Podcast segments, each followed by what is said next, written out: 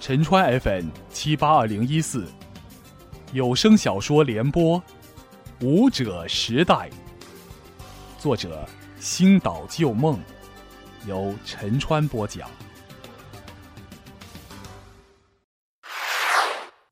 第六章：风暴电。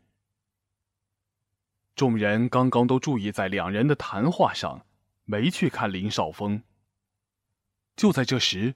长老怒喝一声：“林少峰，我必将你碎尸万段，以后永远不得回来。”此时的林峰十分高兴，自己的儿子又明白了他的心意。咦，这里有张纸条，看看写着什么。上面写着：“待我归来。”这看似充满情意的话语，可是，在他们的心里是回来报仇。长老重重的拍了一下桌子，怒火中烧。此时的林少峰终于跑出了好远。突然，在他周围出现了一个声音：“做的不错嘛，很适合当我的主人。”林少峰吓了一跳。是谁？还请站出来说话，别躲躲藏藏的。我现在无法出来，在风暴殿里。你用你的精神力去接触风暴殿，便能看到我啦。林少峰连忙找了个隐蔽的地方。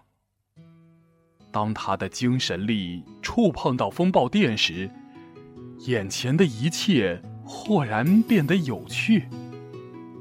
此时他看到的是一个巨大的金色丹炉，足足有两米高。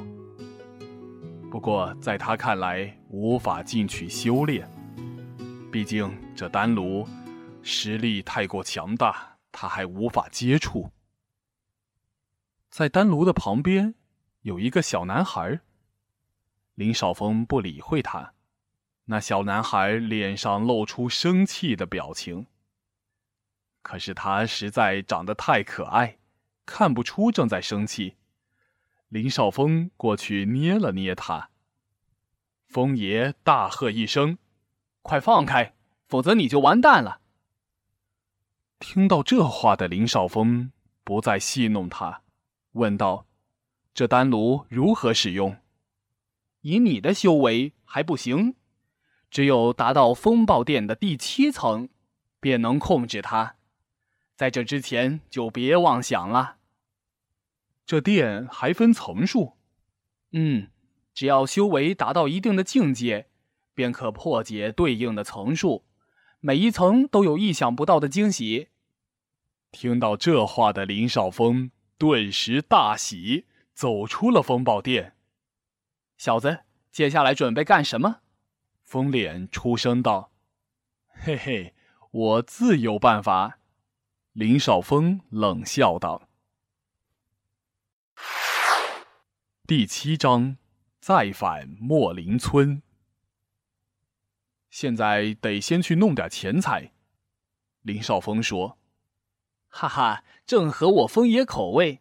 不过你小心点儿。”嗯，说罢，林少峰便又向莫林村飞奔而去。莫林村的人。此时哪里知道林少峰会这么快回来，都各自回房去了。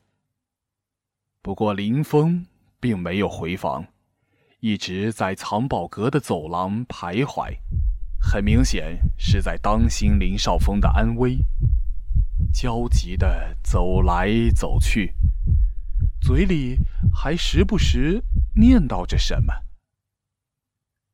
林少峰早已知道他们不会在警戒，便绕过数个房间，到达了藏宝阁的走廊边。林峰发现了他，便小声的说：“你怎么还敢回来呀？赶快走！长老他们到处派人追杀你呢。”林少峰似乎也不再隐瞒事实，便说：“爸，我缺钱。”林峰毫不犹豫的将自己口袋里的钱包拿了出来，说：“这里是一万金币，你快拿去用吧，赶紧走，被他们发现就完了。”一万金币，这可是大好的一件东西，要是给了我们，那就不用工作了，哈哈哈哈！说话的是躲在草丛里的两名被长老派出去的武将。没想到他们这么快就找到了这里，快走！他们的实力不是你能抗衡的。